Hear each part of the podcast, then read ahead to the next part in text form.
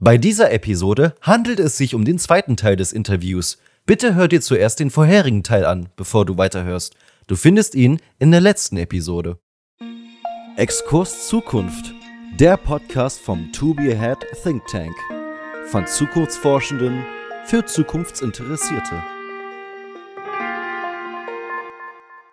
Die Anzahl der Vegetarier und Veganer steigt meines Wissens nach gar nicht so stark an, aber die Zahl der Flexitarier steigt sehr stark an. Siehst du das in Zukunft, dass das so weitergeht?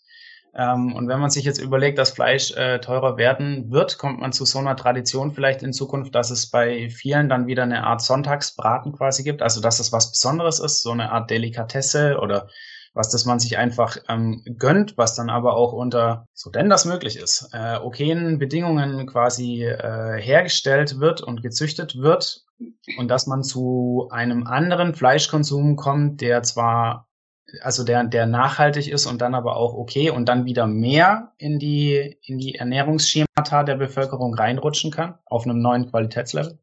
Mhm. Also ich glaube, also man muss hier mal angucken, warum jetzt gerade Menschen so Flexitarier auch sind. Und ähm, naja, weil es einfach gerade zum Beispiel spontan, wenn Menschen irgendwie bei anderen Menschen eingeladen sind und es da gibt, dann essen die das halt oder weil sie nicht unverschämt sein wollen oder weil man irgendwo in irgendeiner Gruppe ist, wo es eben schon so vorprogrammiert ist, dass das jetzt passiert. So, ne? Ich glaube, das sind so ein bisschen die Rahmenbedingungen. Und das gäbe es ja nicht, wenn das einfach preislich geregelt würde und wenn die faktische Lage schon als Grundbasis des Wissens irgendwie besteht, dann gäbe es das ja nicht. Aber wenn man irgendwie sagt, okay, weil es diese, weil Fleisch so krass teuer ist, also ist ja ein ganz anderes Szenario dann, weil krass so krass teuer ist, können wir uns das jetzt nur noch ganz bewusst, aber an einem Tag irgendwie leisten. Ähm, ja, das würde halt total irgendwie diesen Discounter-Kurs nicht mehr treffen, weil ich glaube, kein Discounter wäre dann so, okay, ähm, jetzt sonntags oder samstags haben wir dann das und das Fleisch, weil die und die Kunden, die wollen das unbedingt an dem Sonntag dann bewusst essen, so. Ähm, das wäre irgendwie dann dieses Szenario. Ich glaube, das passt einfach auch nicht so ganz in diesen Discounter-Kurs rein, mhm. weil die einfach sagen, wir haben es immer hier billig und durchgehend und wir können gar nicht so Ausnahmen, Ausnahmen machen, dass wir irgendwelche Sachen an einem Tag haben und besonders uns an die Kunden anpassen. So, das passiert ja nicht. Und dann andererseits funktioniert das auch nicht, wenn du irgendwie Metzger bist, weil so, der kann ja schlecht nur an drei Tagen in der Woche was verkaufen. So, das ist ja auch überhaupt nicht wirtschaftlich. Deswegen, und dann vielleicht ein drittes Szenario, was ja auch eigentlich nicht klappt, ist, dass Menschen selbst irgendwie ihre Kuh im Garten stehen haben und dann schlachten. Also das ist ja auch nicht möglich. Also keine Ahnung, man muss halt gucken, ob es ob es Sinn ergibt und ob das funktionieren kann überhaupt und kann, also ich weiß nicht, wie das aussehen könnte, aber diese drei Szenarios, die mir jetzt gerade spontan einfallen, die funktionieren halt einfach nicht. Ähm, ja, vielleicht gibt es dann einen Metzger in der Stadt, der das irgendwie dann macht oder so. Mhm. Weiß ich nicht, aber abgesehen von dem Moralischen, was ja nicht, also das ist eh total nicht sieht, weiß ich nicht, wie das aussehen könnte. Also ich kann es mir gerade nicht vorstellen, aber so logisch wäre es schon, dass Menschen sagen, okay, dann leiste ich es mir einmal in der Woche, aber ich weiß halt nicht, wie es funktionieren soll. Ja, ja. Okay. Wie bekannt ist dieses Konzept äh, des In-vitro-Fleisches? Diskutiert ihr sowas in eurer Bubble? Naja, in Fridays for Future Bubble überhaupt gar nicht. Darüber reden wir gar nicht, weil das einfach nicht das Thema ist. Ähm, in der Tierrechtsaktivismus-Bubble. Ähm, ja, keine Ahnung, da gibt's ja in Maastricht da diese beiden Forscher an der Uni, die das ja auch so krass groß machen wollen, aber es halt extrem teuer ist. Also ist jetzt kein großes Thema, aber ich glaube, wenn es halt preislich irgendwie okay wäre und ähm, wenn man da die Produktion einfach so schafft, dass es einfach easy in den Markt geht, keine Ahnung, why not? So, aber ist jetzt kein Würdest großes. du es essen? Nee, aber ich mag auch einfach nicht, also ich verstehe einfach den Sinn nicht, warum man noch so Fleisch rumkauen soll. Also auch wenn es jetzt irgendwie, ich, ich finde es einfach ekelhaft. Keine Ahnung. Ja. So rausblutet. Und auch wenn es halt kein echtes Fleisch ist, ich finde es einfach richtig ekelhaft. Besser, ja, na egal. Ähm, würdest du Insektenproteine essen? Das ist ja so ein neues Ding, was gerade so aufkommt, dass man nach vielen neuen äh, Quellen für Proteine sucht. Insekten werden riesengroß gehandelt. Ich habe mich auch mal richtig viel damit beschäftigt. Ähm, ich habe Afrikanistik studiert und habe da viel drüber gelesen, wie man die Welternährung hinkriegen kann und dass äh, Insekten eine geniale Möglichkeit sind, weil sie so unglaublich wenig äh, Licht, Energie, Platz, Wasser brauchen, eine wahnsinnig gute Umsatzrate haben von äh, Nahrung in, in, in Protein man zurzeit, äh, das wird nicht ankommen. Man wird das nicht in, den, in die kulturellen Essgewohnheiten rein. Ja, um ehrlich zu sein, ich sehe es auch nicht so ganz. Also ich sehe zum Beispiel hier bei uns in den Supermärkten, da gibt es auch immer diese Proteinbars aus Insekten. Und ähm, die werden irgendwie immer dann irgendwann reduziert, weil es keiner scheinbar kauft. Ähm, ich weiß nicht, also ich finde es irgendwie auch, klar sind es Insekten, aber ich weiß nicht, es ist halt auch irgendwie, nee, ich finde es finde es nicht so die optimale Lösung. Ich meine, es geht ja auch viel einfacher. Warum muss man jetzt irgendwie Insekten nehmen? Ja, klar, so für die Ernährung dann, dass du es global schaffst, aber auch jetzt schon können wir Menschen komplett ernähren, so von den Mengen an Lebensmitteln, die wir haben. Und ich weiß nicht, ich finde es, ja. Also wenn es Menschen kaufen und essen wollen, klar, aber ich sehe es irgendwie jetzt nicht so. Einfach weil ja. ich mir auch denke, so guckt man sich einfach mal diese konversative Gesellschaft in Deutschland an. So, die werden jetzt nicht irgendwie anfangen, also wenn man denen schon sagt, ihr müsst aufhören, äh, Tiere zu essen, weil wir das jetzt preislich einfach so einstufen, so, dann werden die sich nicht auch noch darauf einlassen, auf Insekten, ja, als Basis jetzt irgendwie ihre Ernährung zu haben. Also, glaube ich nicht. Und die Proteine kriegst du halt auch so. Also, es ist halt Schwachsinn zu sagen, dass du jetzt unbedingt diese Proteine brauchst. Also, keine Ahnung. Aber das ist auch aus dieser privilegierten Position, wie es in Deutschland ist, wie es auf dem Weltmarkt aussieht und wie sehr du das brauchst. I don't know. Aber klimafreundlicher ist es natürlich auf jeden Fall, als wenn du das jetzt über, ja, Säugetiere machst. Also, was hältst du von genmanipulierten Lebensmitteln? Mm, naja, braucht man halt nicht. Ne? Also Genmanipulation ist natürlich schlecht, weil es andere, andere Spezies auskategorisiert und die dann die komplette Form des Getreides oder zum Beispiel Mais irgendwie verändert und das ist ja dann auch oft auch für irgendwelche Tierbestände irgendwie gemacht. Aber wenn wir uns eben angucken, dass wir uns ja von den pflanzlichen Produkten ernähren möchten und dass wir uns gesund ernähren möchten, ähm, dann bin ich natürlich gegen, gegen Genmanipulation. Ähm, ja, wir brauchen es halt nicht. So, warum können wir nicht einfach mal so beim Natürlichen bleiben? Warum müssen wir immer irgendwas verändern? So, hä? Also ist halt nicht das Ziel. Ich weiß nicht, vielleicht ist in manchen Anwendungen auch einfach nur die einzige logische, äh, das einzige logische, was man machen kann. Aber wenn ich mir jetzt die ganze Monsanto-Verwischerei da irgendwie angucke, dann no. Ja, okay. Also äh, kann man auf jeden Fall zusammenfassen, dass ihr davon ausgeht oder dass man davon ausgehen kann, äh, dass Lebensmittelherstellung und dass Landwirtschaft auf einer ökologischen Landbauebene so funktionieren kann, dass Lebensmittel trotzdem nicht mehr kosten und dass man äh, im Schnitt nicht auf eine, äh, eine Rechnung kommt, wie man sie heute hat, wenn man in den Bioladen geht. Okay. Achso, ist eine Frage ja. an dich. Achso, ja. ja, genau. Ja, Okay. Siehst du irgendwas was Neues an, äh, an Ernährungstrends, an neuen äh, Zutaten oder an neuen, an neuen Essgewohnheiten, was, also was die Inhaltsstoffe angeht, die jetzt aufkommen? Nee, ich, ich glaube nicht. Also ich, ich glaube, alle meine Freunde reden einfach immer nur über Falafel. ich glaube, das ist so ein Ding. Ähm, fällt mir jetzt dazu ein. Oder wo es vegane Pizza gibt und wo nicht. Das ist immer noch so ein Horror, weil es es einfach nicht gibt. Und ja, letztens haben wir darüber geredet, dass es bei Lidl ja zum Beispiel eine vegane Pizza gibt, weil mhm. da Umfragen einfach von Veganern dominiert wurden. Als sie erfahren haben, dass diese Umfrage äh, passiert, haben einfach alle dafür abgestimmt und jetzt feiern es alle richtig. Aber, aber sonst, ich weiß nicht, in vielen Läden ist das irgendwie so ein Problem, was mir auffällt. Ja, aber sowas ganz, nee, aber ich glaube, wir sind auch alle nicht so, dass wir super krass darauf achten, was wir jetzt äh, oder was wir jetzt äh, ja für Essen feiern. Ich glaube, das ist einfach nicht so, dass worum es bei uns primär geht, um ehrlich zu sein. Ja, ja, ja. Aber das mag anders sein. Zum Beispiel, doch, viele reden auch von vegan, veganem Ziegenkäse. Das ist wohl auch Highlight. Aber I don't know. Das war eine Aktivismusbubble von Tierrechtsaktivismus immer so ja. immer so gesprochen wurde über Käse, den es so gibt. Ja, das ist sowas, wo ich die ganze Zeit irgendwie drauf rumdenke, ähm, ob das eine Entwicklung ist, die sich nacheinander äh, entwickeln wird. Weil jetzt arbeitet man ja ganz viel mit Substituten. Also man nimmt Produkte, die es jetzt schon gibt, wie du hast gerade erwähnt, Ziegenkäse zum Beispiel, und versucht das umzubauen mit anderen Inhaltsstoffen. Ähm, Und irgendwo finde ich es einigermaßen kurios, äh, dass nicht relativ viele neue Lebensmittel einfach entstehen und auf den Markt kommen. Ja, ich weiß nicht. Vielleicht ist der Mensch da nicht so offen genug für. Ja. Oder vielleicht sind doch einfach die ganzen Industrien viel zu unkreativ.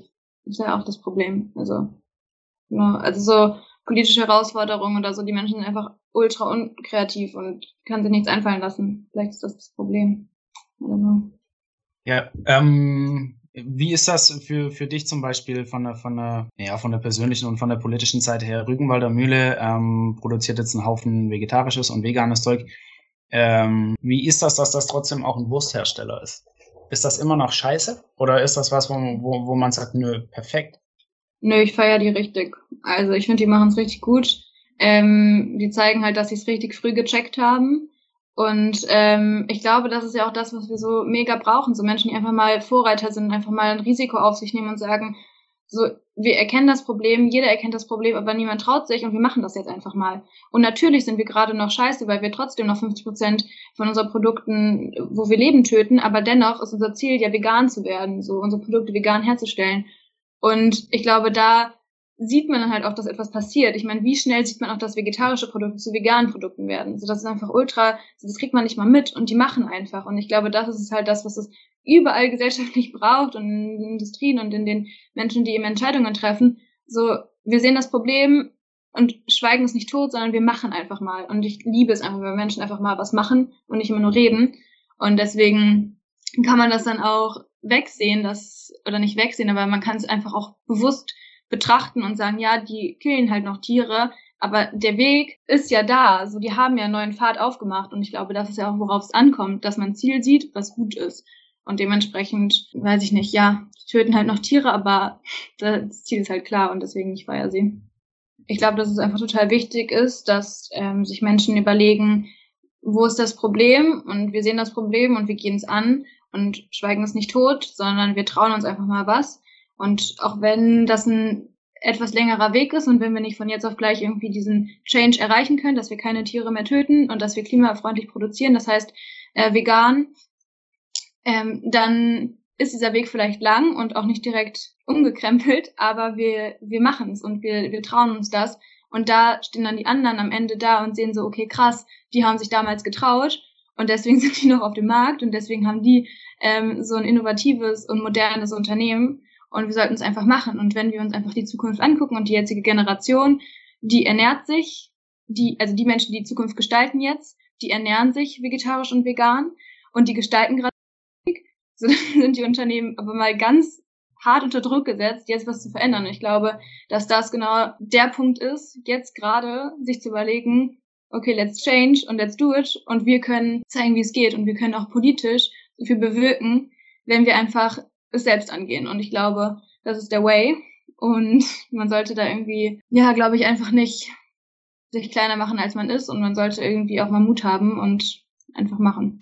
Wenn du mal richtig realistisch bist, wenn du mal hart realistisch auf die, auf die jetzige Situation guckst, ähm, was denkst du, zu welchen gesellschaftlichen Verwerfungen das führen wird? Weil ich glaube, was immer so ein bisschen abgebildet wird, wird ist, ähm, die Polkappen schmelzen ab, äh, es werden Städte versinken und so weiter und so fort. Das ist immer relativ wissenschaftlich und faktisch, aber auf der, auf der, auf der geografischen Ebene, sage ich mal, oder auf der Meteor meteorologischen Ebene. Ich frage mich oft, was wird denn so äh, ja in der Gesellschaft passieren, soziologisch? Hm. Also ich glaube, dass, ich meine, wenn wir uns halt jetzt gerade die Gesellschaft angucken, die driftet halt hart auseinander. Und das, weil politische Kommunikation nicht da ist. So würde man zum Beispiel Corona-Maßnahmen ordentlich kommunizieren, würde man mal einfach über die Klimakrise so berichten, wie es gebraucht wird, würde man den Menschen nicht einfach immer etwas vorgaukeln, irgendwie total trügerisch irgendwelche Sachen erzählen und total fernab von der Gesellschaft sein. Ich meine, wer macht denn Politik? Menschen, die am wenigsten am gesellschaftlichen Geschehen irgendwie beteiligt sind. Und das ist halt das große Problem. Und ich glaube, dass dieser, dieser Zweifel an der Politik und an unserer Regierung halt dadurch kommt, weil sie so weit entfernt ist, weil sie schlecht kommuniziert und weil sie auch einfach nicht zuhört. Sie hört, hört halt Lobby zu großen Unternehmen und sonst nix so, ne? Und ja, ich mache mir schon auch große Sorgen und habe schon große Angst, wenn ich darüber nachdenke, ähm, wie es ist, wenn es in der Gesellschaft diesen Teil gibt, die einfach besser Bescheid wissen als die Politik und die Regierung.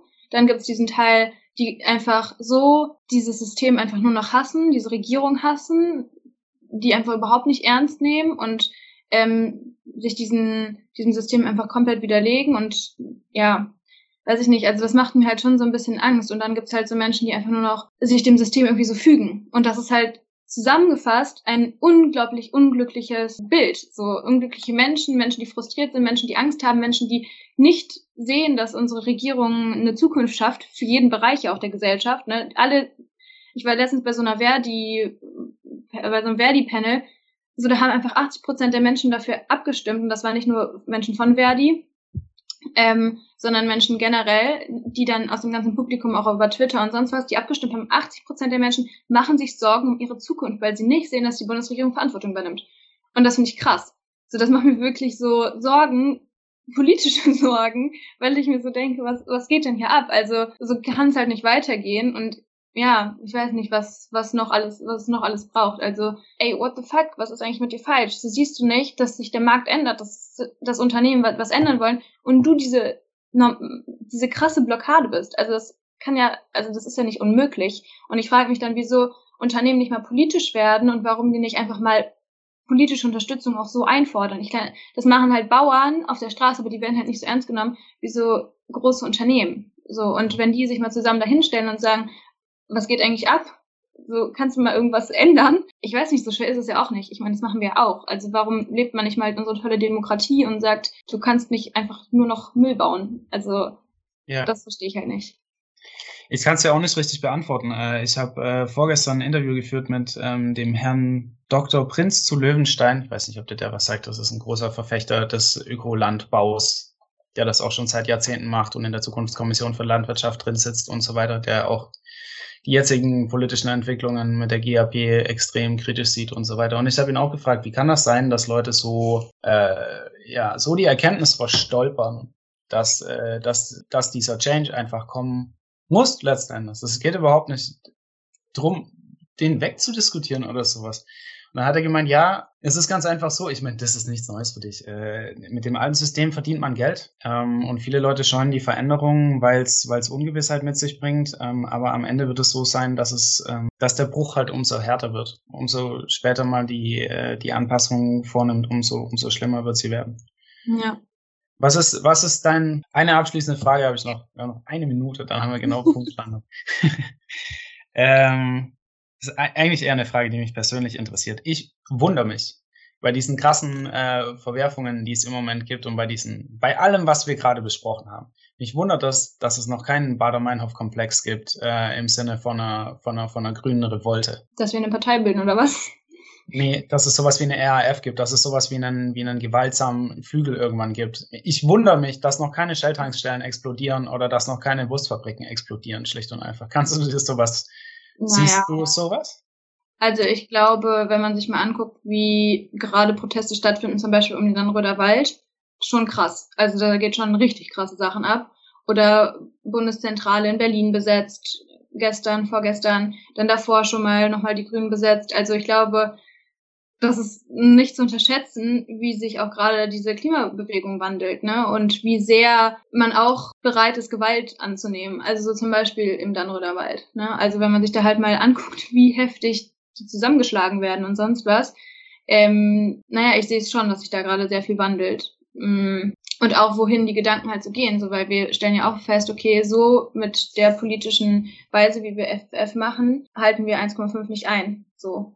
Ja. Und da gibt es jetzt keine konkreten Pläne, wie wir irgendwie weitermachen oder so, aber nicht umsonst wurden Sachen besetzt, ne? Und nicht umsonst finden kleine Aktionen statt. Also, I don't know. Und dann sieht man so Chile und stellt so fest, wow, so die Gesellschaft kann so viel rocken und das motiviert dann halt. Ja. ja. ja. Cool, Leonie. Vielen, vielen Dank für das wahnsinnig interessante Interview. Danke auch. Hat mir sehr viel Spaß gemacht. Mir ja. auch. Das war die heutige Episode von Exkurs Zukunft, dem Zukunftspodcast vom To Be Ahead Think Tank. Vielen Dank fürs Zuhören. Wenn du mehr über uns und unsere Arbeit wissen möchtest, kannst du unsere Website oder unsere Social Media Profile besuchen. Den Link dazu findest du in der Beschreibung. Wir hoffen, du hattest einige interessante Einblicke und würden dich gerne auch in der nächsten Episode wieder begrüßen dürfen. Hab einen schönen Tag und bis zum nächsten Mal. Dein Team von Exkurs Zukunft.